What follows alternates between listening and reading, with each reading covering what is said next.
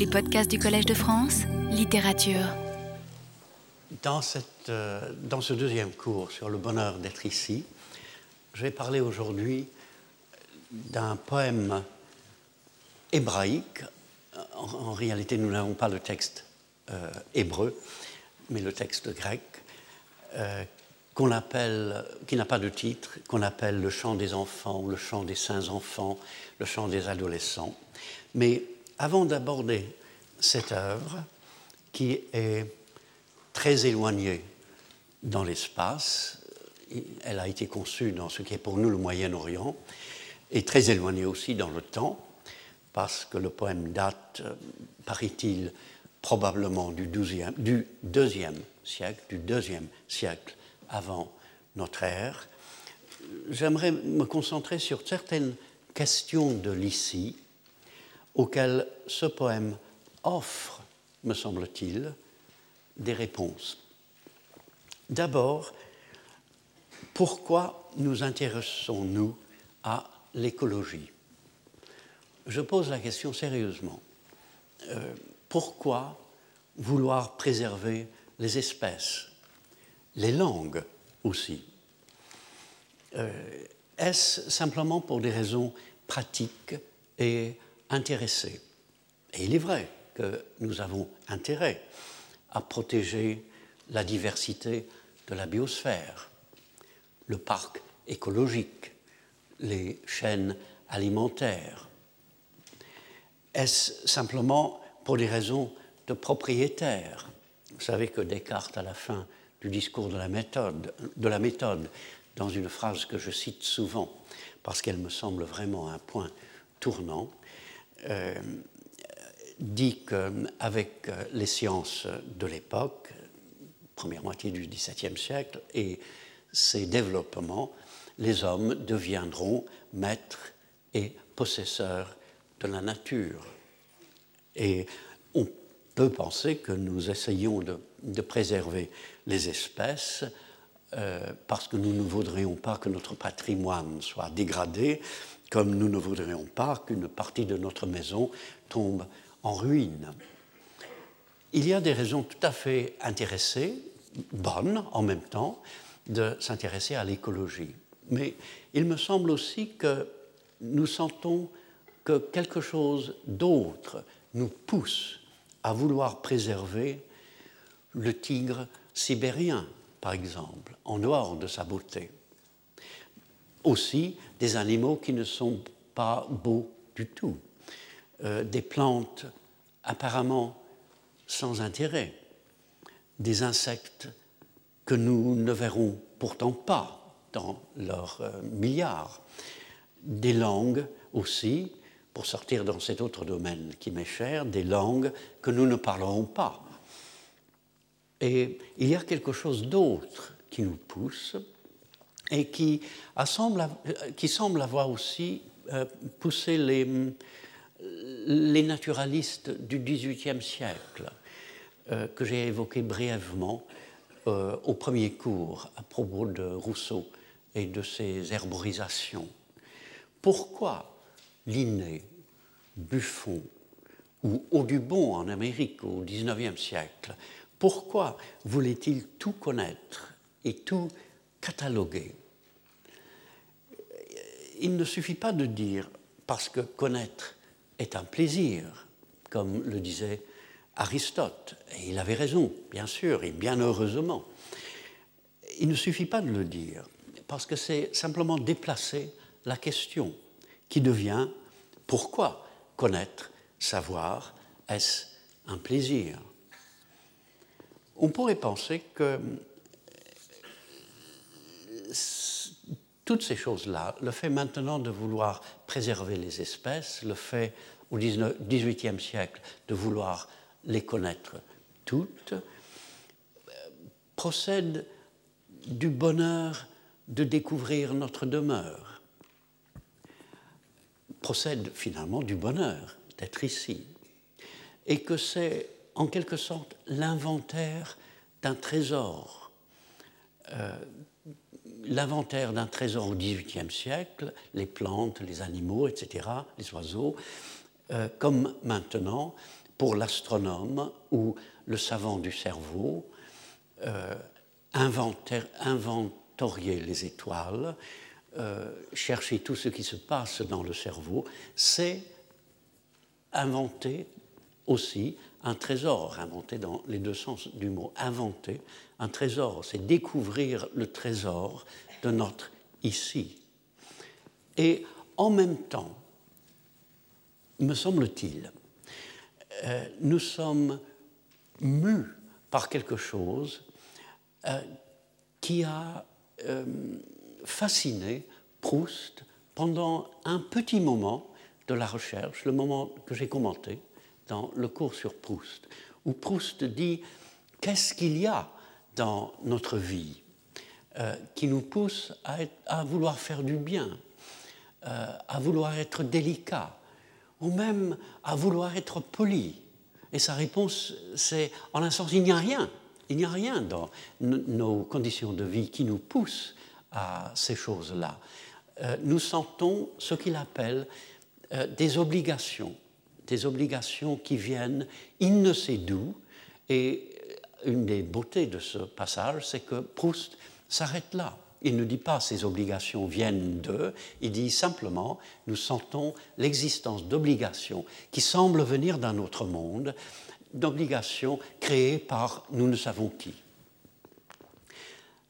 Et cela provoque une autre question qui est les petites choses sont-elles importantes? Après tout, le travail des, scientifiques concerne très souvent des bestioles qui sont euh, invisibles à l'œil nu, euh, pour lesquelles il faut un, microscope électronique. Est-ce que les, petites choses vraiment sont importantes? Toute l'activité de la rue, au-delà de nos fenêtres, par exemple. Il est vrai que je parle de nos fenêtres, à moi, et à mon épouse. Certains moments deviennent poèmes, bien sûr, et se révèlent importants pour moi, mais en eux-mêmes, et que dire des autres? Euh, Les sculptures sur les immeubles en face, qui sont tout ce qu'il y a de plus simple, euh, anodines, pas vraiment médiocres, mais inintéressantes, des conques, des feuillages, des blasons, des faux blasons. Et ces sculptures sont sans importance dans l'histoire de la sculpture. Elles sont là simplement pour décorer un peu les façades. Euh, et elles avaient sans doute une petite importance pour celui qui les dessinait, comme pour moi et pour d'autres pour lesquels elles deviennent familières, euh, pour lesquelles elles font partie de la famille des phénomènes par où passent nos sentiments, parfois profonds, ici peu profonds, euh, ou une antenne parabolique reflétée par une vitre en face. On la remarque, quelle importance a-t-elle Une antenne parabolique qui reçoit pour la plupart des émissions médiocres, sans doute, et toute antenne parabolique qu'elle est ne capte pas les paraboles du ciel, les apologues de l'au-delà, ou la qualité de la lumière dans la rue, surtout quand elle paraît étrange, ou une lumière d'hiver qui colore les quais et qui devient visible sur les vaguelettes de la Seine. Alors nous savons que les petites choses sont importantes dans la vie des gens. C'est une des découvertes du narrateur, évidemment, de, euh, à la recherche du temps perdu. Euh, ça peut être un pavé inégal sur lequel on trébuche, le bruit d'une cuillère contre une assiette, euh, même le goût parmi les sens est mis en valeur dans le roman par la Madeleine, bien sûr. Le goût qui se trouve en bas de l'échelle des sens, la vue et l'ouïe étant euh, les plus nobles. Mais ces choses-là deviennent importantes dans la vie d'un individu à cause de ses expériences et de ses mémoires. Mais les choses en elles-mêmes, en dehors de leur rapport avec nous, je pense par exemple à la neige. Et nous savons que la neige n'est pas simplement la neige. Elle vibre de nos émotions grâce à nos jeux d'enfants ou à l'alpinisme, au ski. Mais ne voulons-nous pas qu'elle soit plus qu'un fait météorologique qu'il arrive que nous trouvons beau? Et qui est entré dans notre mémoire et dans notre sensibilité. Ou bien, troisième question, les détails du corps, du monde, sont-ils importants? Notre propre corps est-il important? Et pour répondre oui, il faut passer par les arguments, euh, les points de vue hostiles, célèbres et influents. D'abord, une pensée chrétienne ou qui se prend pour chrétienne, qui s'attache au christianisme. Fénelon, que j'hésite à critiquer parce qu'il y a tellement de choses chez Fénelon que j'admire et qui sont importante pour moi comme pour d'autres, mais Fénelon, dans le deuxième des trois dialogues sur l'éloquence, qui est, il faut le dire, une œuvre de jeunesse qui daterait de 1677-1681, il est né en 51, Fénelon dit ceci. Depuis le péché originel, l'homme est tout enfoncé dans les choses sensibles. C'est là son grand mal. Il ne peut être longtemps attentif à ce qui est abstrait. Il faut donner corps à toutes les instructions qu'on veut insinuer dans son esprit. Je remarque l'être tout enfoncé dans les choses sensible et que cet enfoncement serait un grand mal. Fénelon pensait sans doute parler euh, avec l'orthodoxie depuis le péché originel, etc. Et c'est d'autant plus surprenant et triste que Fénelon parle très bien de ce corps qu'il faut donner aux œuvres, ailleurs dans les dialogues par les détails et les circonstances, euh, et qu'il vient d'appeler la poésie par une expression qui fait encore réfléchir, et dont je pense avoir déjà parlé, une fiction vive. Une fiction vive est une expression extrêmement importante euh, à laquelle nous pouvons encore maintenant, sur laquelle nous pouvons encore maintenant méditer. Et lorsque Fénelon parle des œuvres littéraires, il, dit qu'il faut, euh, euh, il faut attirer le lecteur. Je ne sais pas si c'est attirer dans le contexte, il faut intéresser le lecteur, il faut que le lecteur puisse entrer dans l'œuvre par les détails et les circonstances. On croirait presque euh, lire un, critique littéraire anglais. Mais ici, il réduit les choses sensibles euh, en voulant que l'homme soit abstrait, quelle idée, entre parenthèses, euh, et tout le côté sensible de la poésie dont il parle si bien ne serait, d'après ce petit paragraphe ou cette petite, euh, ces quelques phrases, une sorte de pis-aller il faut ces, ces choses-là parce que malheureusement, les hommes sont enfoncés dans les choses sensibles. Je ne pense pas que le plaisir que nous prenons aux choses sensibles et notre participation à leur vie soit un enfoncement. Il serait aussi tentant et aussi faux de dire qu'un enfoncement dans l'abstrait nous rend inattentifs aux choses sensible et nous en prive. Et je note en passant que c'est une des orientations de la poésie de Yeats, dont j'ai parlé il y a quelques années. Lorsque Yeats dit Caught in that sensual music, all neglect monuments of unaging intellect, pris dans la musique des sens, tous négligent les monuments de l'intellect intemporel. Lorsqu'il le dit, il fait penser à Fénelon. Je ne pense pas qu'il ait ait lu Fénelon. Je ne cherche pas la source de ce passage dans Sailing to Byzantium. Euh, mais je note que l'enfoncement de Fénelon devient le court, le prix de, Yeats. C'est une pensée qui se veut chrétienne. Pour moi, elle n'est pas chrétienne, mais elle se veut chrétienne. Et après tout, c'est euh, un futur archevêque qui l'a énoncé. Voilà un des ennemis de notre admiration et de notre participation à la vie des petites choses. Une autre, euh, un autre ennemi, c'est une pensée grecque qui reparaît dans la tradition chrétienne.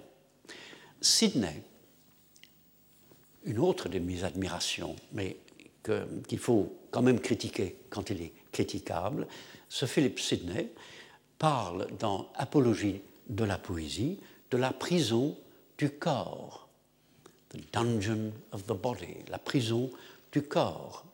Et c'est une autre pensée qui refuse ou qui risque de refuser l'ici sensoriel. C'est une pensée qui vient de Platon, bien sûr, et de bien plus loin que Platon.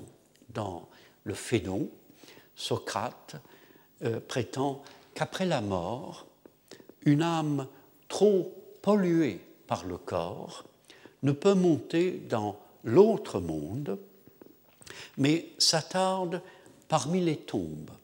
Il est tellement pris par son amour du corps qu'il n'arrive pas à monter, il est trop lourd en quelque sorte, et il choisit parmi les divers lieux terrestres les cimetières, enfin les tombes.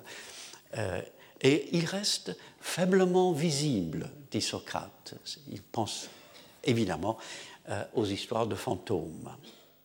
Et si, en suivant Platon, nous sommes ravis, comme de juste sans doute, par l'idée, l'idée avec un I majuscule, l'idée de justice, l'idée de bonté, l'idée de beauté, l'idée de vérité, c'est néanmoins ici qu'il faut chercher la justice, la beauté, la bonté, la vérité, dans des actes et des phénomènes où ces idées s'incarnent précisément dans les détails et dans les circonstances que à un certain, à certains moments Fénelon approuve et à d'autres moments il désapprouve.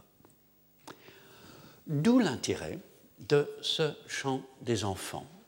Alors le chant des enfants se trouve dans le livre de Daniel. Euh, c'est un passage du chapitre 3 qui ne figure pas dans la Bible hébraïque.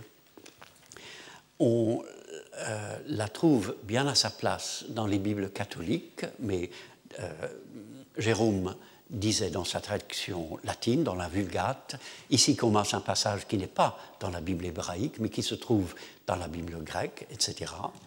C'est un passage qui se trouve en effet dans la Bible grecque, dans la traduction dite des Septante, euh, qui traduit un texte en hébreu ou en araméen perdu. Et dans la Bible hébraïque, euh, ce passage intervient bien sûr dans un récit où Nabucodonosor fait dresser une statue et ordonne qu'on l'adore. Trois très jeunes Hébreux, enfants, adolescents, euh, refusent. Nabucodonosor les fait jeter dans une fournaise ardente et les flammes ne les touchent pas. Et le sens du récit est évident. Euh, les, Hébreux adorent un autre Dieu, ils refusent d'adorer l'idole que Nabucodonosor a conçue, et ils sont récompensés de leur foi par le fait que les flammes ne les consomment pas. Ils sortent finalement de la fournaise. Euh, mais la partie ajoutée, ou la partie disparue de la Bible hébraïque, la partie ajoutée, etc., est peut-être encore plus intéressante. Le même écrivain ou un autre se demande, se pose une question que nous nous poserions. Les jeunes gens se trouvent dans une fournaise, ils pensent être brûlés vifs, aussitôt, ils ne le sont point. Qu'est-ce qu'ils disaient? Que disaient les jeunes gens? Et curieusement, dans la, Bible hébraïque, on, ne pose pas la question et on ne trouve pas la réponse. Et la réponse de cet écrivain est absolument imprévisible et pleine de leçons sur le bonheur d'être ici, pleine de leçons de poésie. Et ce qui va m'intéresser, ce n'est pas le sens religieux du passage, qui est évidemment le sens premier pour l'écrivain, mais son sens existentiel et poétique. Et je le lirai simplement comme un grand poème, et il est très certainement un grand poème, comme Stockhausen le fait dans Gesang der Junglinge, le chant des adolescents, dans la traduction française sur le disque que j'ai, euh, une œuvre de 1955-56 où il met en musique ce passage, mais met en musique à la façon Stockhausen, bien sûr. Euh, il combine des sons chantés par euh, des voix d'enfants et des sons électroniques. Alors, on s'attend, quand on commence à lire ce passage, à ce que les, jeunes remercient Dieu de les avoir sauvés. Mais c'est bien plus complexe. Il y a euh, trois parties. Il y a d'abord la prière euh, d'un des, jeunes, Azarias, qui est une confession, mais une confession non pas personnelle, mais collective. Il dit en somme, Dieu a raison d'avoir puni les Hébreux par la captivité babylonienne et de les avoir laissés sans prince, sans prophète et sans sacrifice. C'est déjà assez curieux. Un, jeune homme qui se trouve dans une fournaise ardente, environné de flammes, et qui pense à cela. Hein, c'est déjà beau, en fait, parce que le poème commence par un oubli de soi et par une descente dans le malheur. Tout cela arrive évidemment parce que les, euh, Hébreux ont, été punis euh, et ils sont dans la captivité babylonienne le poème commence par une descente dans le malheur. Nous sommes euh, presque dans la situation de l'enfer de Dante. Ensuite, il y a un chant où tous les trois bénissent Dieu. Ça aussi, c'est ça plutôt, c'est plus ou moins attendu qu'est-ce qu'ils vont faire quand ils, trouvent qu'ils sont sauvés des flammes? Le texte dit qu'un ange vient et fait souffler à une brise mouillée qui empêche les, euh, les flammes de les atteindre. Euh, évidemment, ils vont, ils vont remercier Dieu de les avoir sauvés, ça c'est attendu.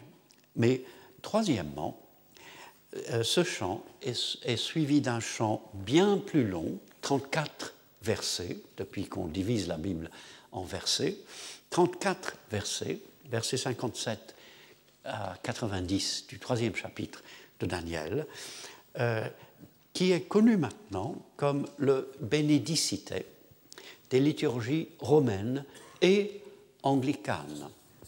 Alors, je, je vous euh, le lirai euh, en sautant pas mal des, des, répétitions et le refrain. Ouvrage du Seigneur, bénissez tous le Seigneur, louez-le et relevez sa souveraine grandeur dans tous les siècles. Ange du Seigneur, bénissez le Seigneur. Cieux, bénissez le Seigneur.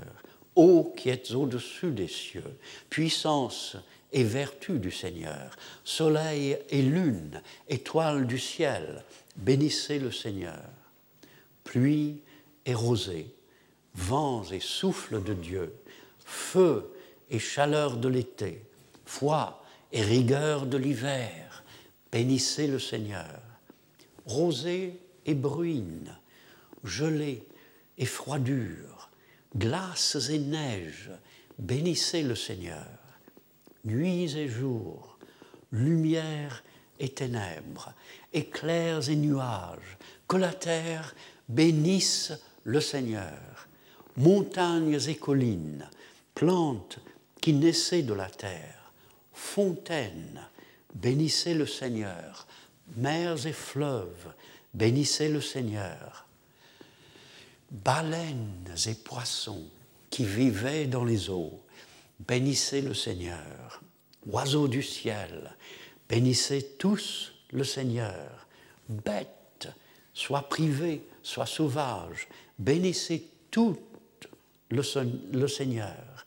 Enfants des hommes, bénissez le Seigneur. Ananias, Azariel et Misaël, bénissez le Seigneur. Le long refrain revient sans cesse, je l'ai inclus que la première fois, euh, et la traduction est de Pierre Thomas du Fossé.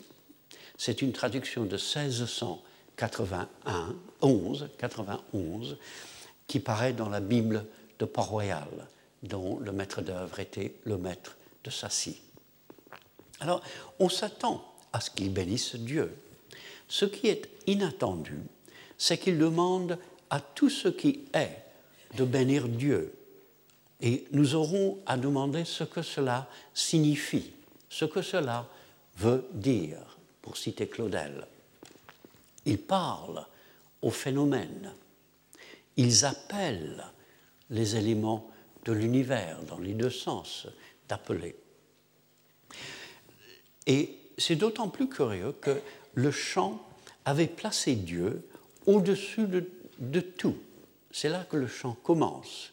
Dieu qui est élevé au-dessus de toute louange et au-dessus de toute gloire, un peu comme si l'ici, l'ici, n'avait pas beaucoup d'importance. Et même ici, il est question, en effet, des anges, des cieux, des puissances et des vertus, mais, mais il est question aussi du soleil, de la lune, des étoiles, et puis il est question tout à coup des pluies et des roseaux, des réseaux, pardon, j'y arriverai, des rosées.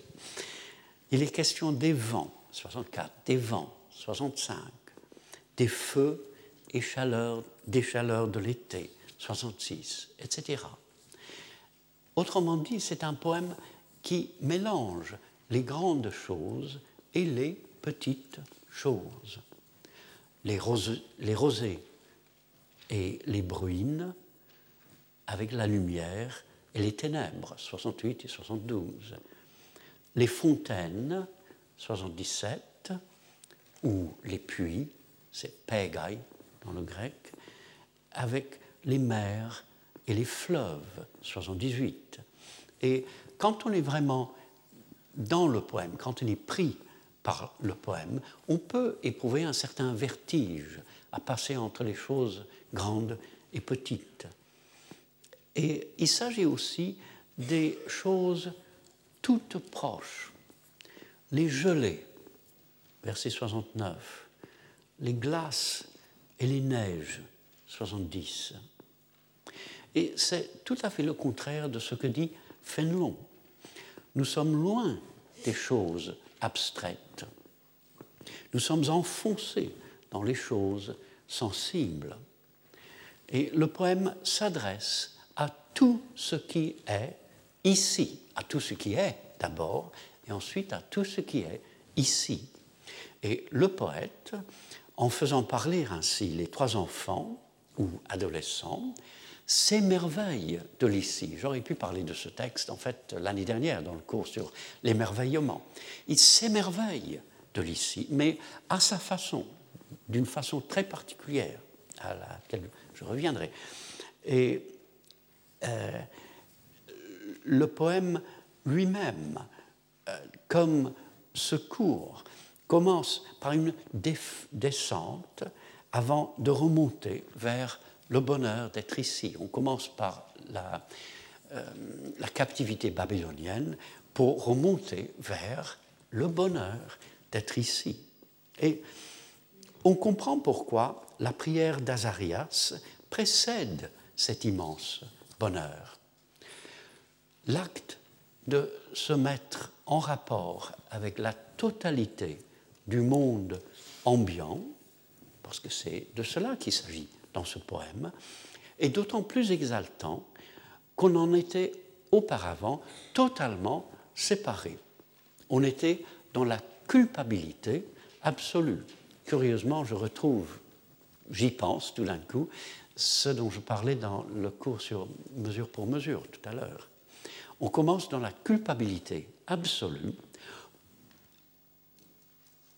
pour pouvoir monter. J'hésite parce que je n'avais pas l'intention de le dire, mais tout d'un coup, il m'a semblé qu'on commence dans la culpabilité précisément afin de pouvoir remonter vers le bonheur d'être ici, afin de pouvoir dire tout ce que le poème dit sur les merveilles du monde.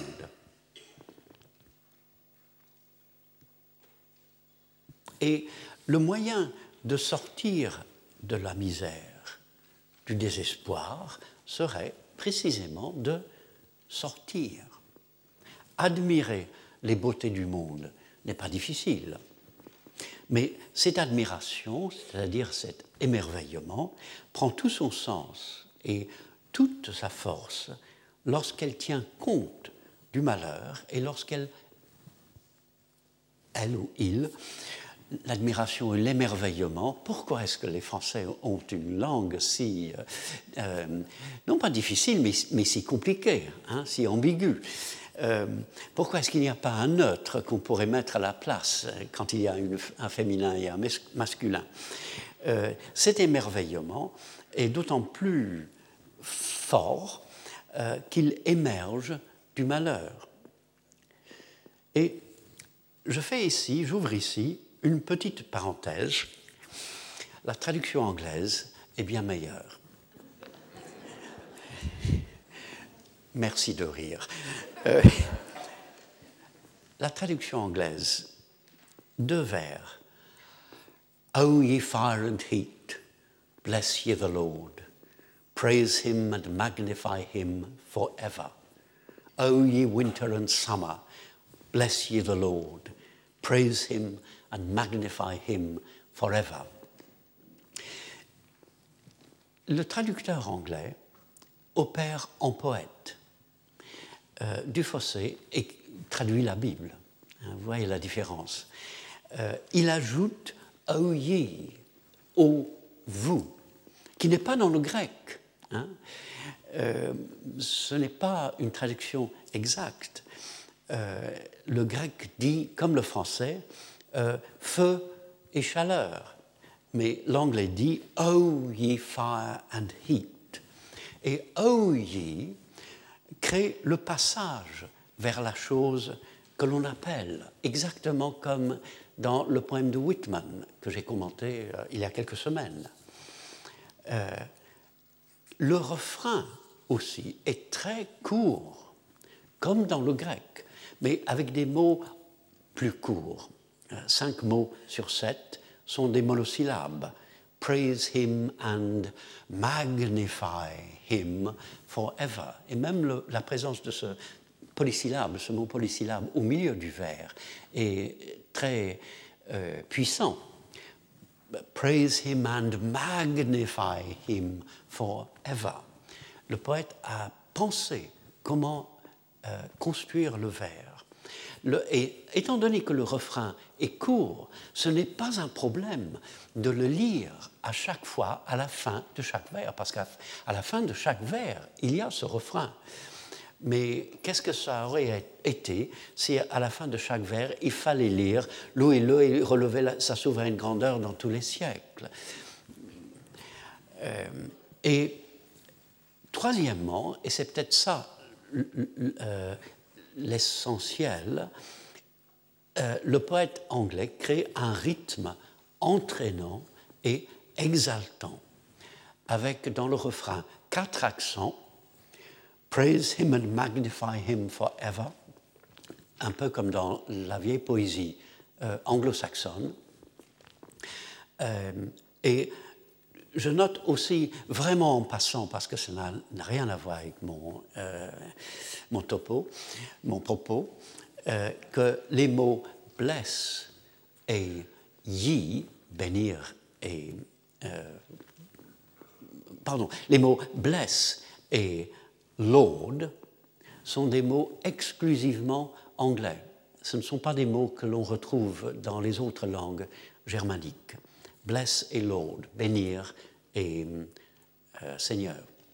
Alors pourquoi mentionner cette traduction?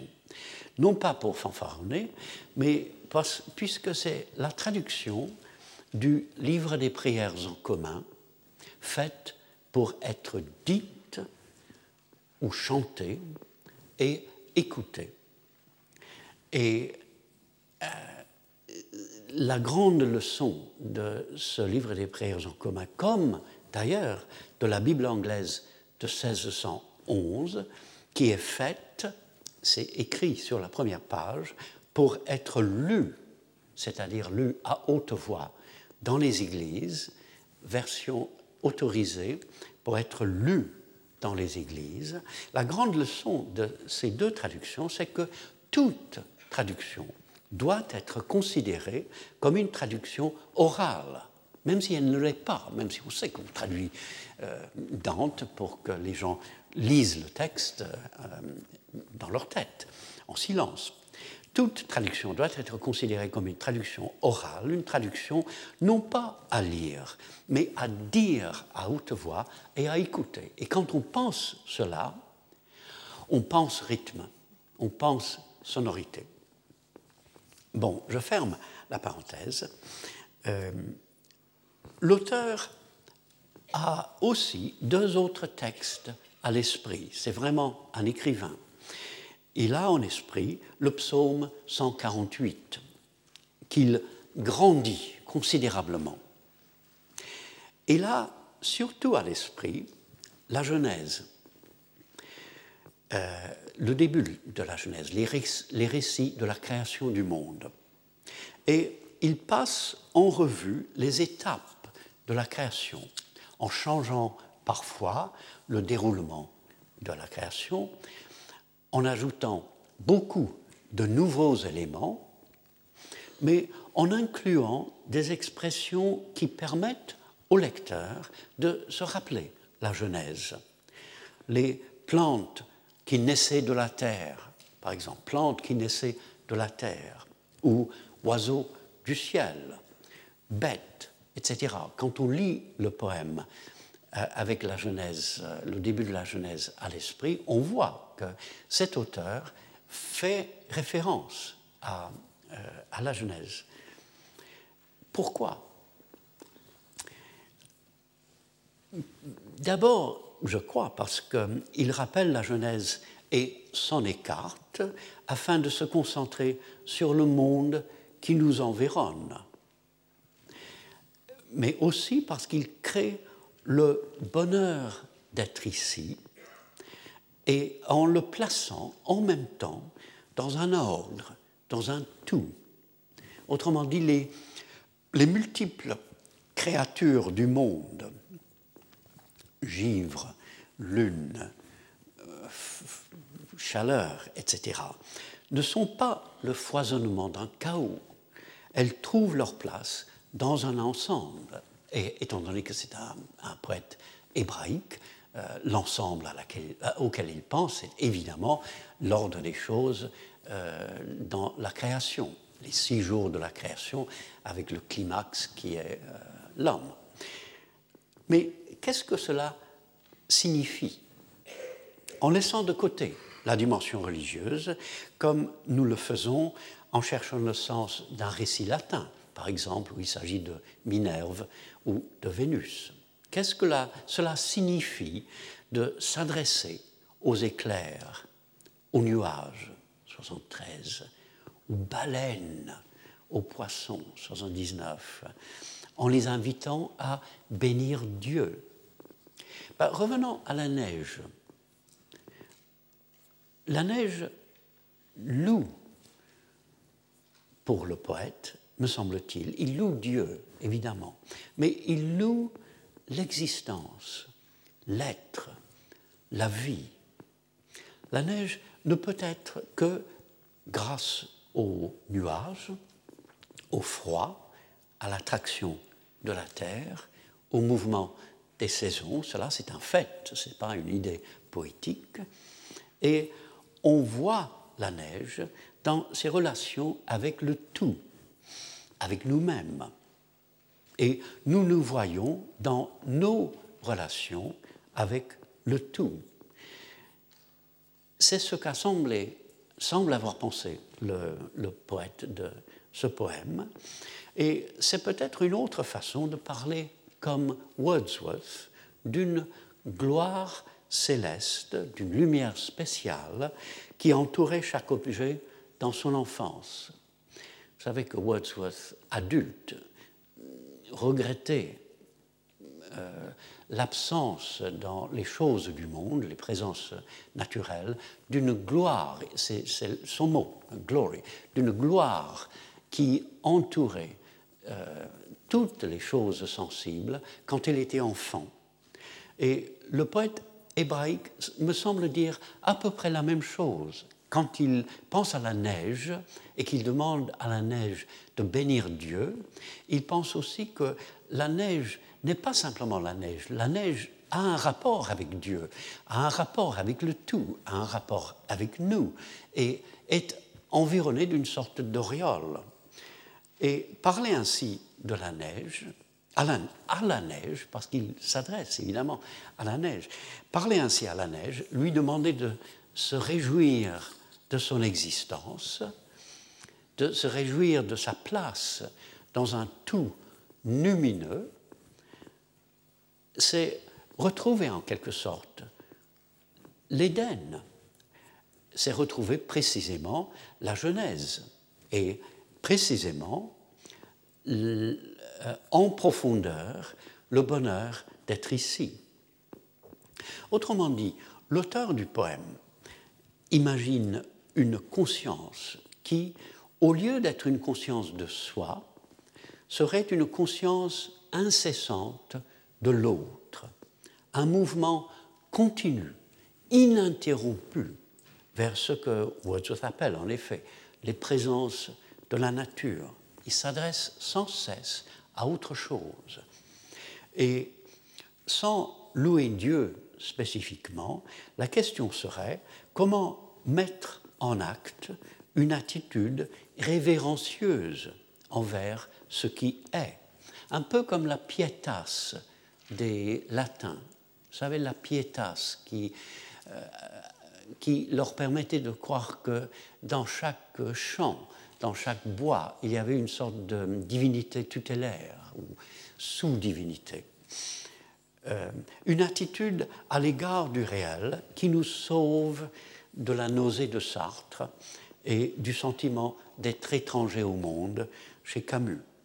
Et le poème répond au désir que la neige et tout ce que nous rencontrons ait une importance en dehors de nous, et notons que s'ils sortent d'eux-mêmes par l'imagination, les trois jeunes sont prisonniers dans une fournaise. Et leur chant se fait dans une situation impossible, inhumaine. Et le bonheur d'être ici se ressent à un niveau prodigieux au cœur du malheur d'être ici. C'est curieux. Je n'ai pas cherché cette année euh, à faire beaucoup de cours sur le bonheur d'être ici, émergent du malheur d'être ici. Je pensais faire un seul cours sur le malheur d'être ici. En fait, euh, cela est revenu plusieurs fois, et surtout à propos de l'enfer de Dante. Et notons aussi qu'ils ne sont pas absents de leur champ. J'ai parlé d'inconscience qui ne soit pas euh, une conscience de soi, mais une conscience de l'altérité, quelque sorte. Mais à un moment, c'est à la fin du, passage que j'ai fait photocopier, au verset 88, ils s'adressent l'un à l'autre pour se placer dans le cœur des présences. Ananias, Azarias et Misaël, bénissez le Seigneur. C'est un peu comme si, à la fin de cette partie de leur poème, euh, ils reviennent à la Genèse en se souvenant qu'à la fin des six jours de la création si bien ordonnée, il y a la création de l'homme. Et en disant Ananias, Azarias et Misaël, ils se mettent en quelque sorte à la place d'Adam. Mais quel est le sens du poème spécifiquement comme poème? Euh, On l'appelle couramment, enfin cette dernière partie du poème, le bénédicite, parce que c'est le premier mot dans la traduction de la Vulgate, euh, bénissez, bénédicite. Dans le grec, le mot est eologeite, et dans les deux mots, il y a l'idée de dire, de parler. Les présences de la nature doivent, à leur manière, parler. Euh, euh, bénir signifie dire bien ou dire du bien d'eux. Ils doivent, à leur façon, parler. Et notons aussi qu'ils sont trois. Ce n'est pas comme Daniel dans la cage au lion. Il y a trois adolescents dans la fournaise. Celui qui écrit le chant est seul, mais trois personnes chantent, pour ainsi dire, son poème afin d'éviter le lyrisme du moi. Et je reviens au plaisir de la poésie. Euh, pour nous qui avons été élevés avec cette expression plaire et instruire, euh, vous l'avez sans doute rencontré au lycée, je l'ai rencontré à l'université. Plaire et instruire, tous les écrivains du XVIIe siècle ont euh, cette devise, pour ainsi dire. Euh, nous qui l'avons rencontrée jeune, pouvons la trouver très ennuyeuse. Et effectivement, comme devise, elle est ennuyeuse. Mais plaire est une idée profonde. Wordsworth, à un moment, parle de la nécessité pour le poète de donner au lecteur un plaisir immédiat. Et il dit, cette nécessité n'est pas dégradante, it is an acknowledgement of the beauty of the universe. C'est reconnaître la beauté de l'univers. Wordsworth est constamment en train de nous étonner avec des expressions auxquelles il est impossible de, qui, sont impossibles à prévoir. Euh, vouloir donner du plaisir au, lecteur, c'est reconnaître la beauté de l'univers. Et il dit que la tâche est facile pour le poète qui looks at the world in the spirit of love, qui regarde le monde avec amour. Et il dit que le poète protège la nature humaine, carrying everywhere with him relationship and love, apportant partout la capacité de se mettre en rapport et d'aimer. C'est exactement, me semble-t-il, ce que fait l'auteur de ce poème. Donner du plaisir commence par le fait que nous parlons de l'ici et nous parlons avec Amour. Ce sont les éditions, si vous voulez les, les lire, les éditions de 1802 à la préface des ballades lyriques.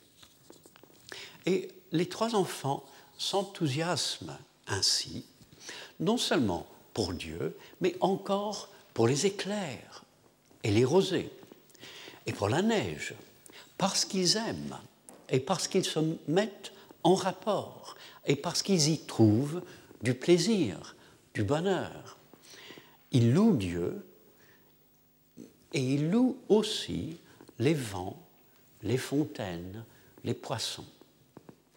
Wordsworth encore dit qu'un poète est quelqu'un qui rejoices more than other men in the spirit of life that is in him, qui se réjouit plus que, plus que les autres de l'esprit de vie en lui. Alors je ne sais pas si la comparaison est juste, mais je sens dans ce chant une joie immense devant la vie que l'on découvre en soi-même et autour de soi. Cette poésie est, si je puis dire, vocative. On devrait pouvoir utiliser l'adjectif comme cela, comme la poésie de Whitman, qui s'adresse à la divinité des choses. Il y a un rapport curieux entre ce poème et le poème euh, de Whitman euh, que j'ai commenté il y a quelques semaines.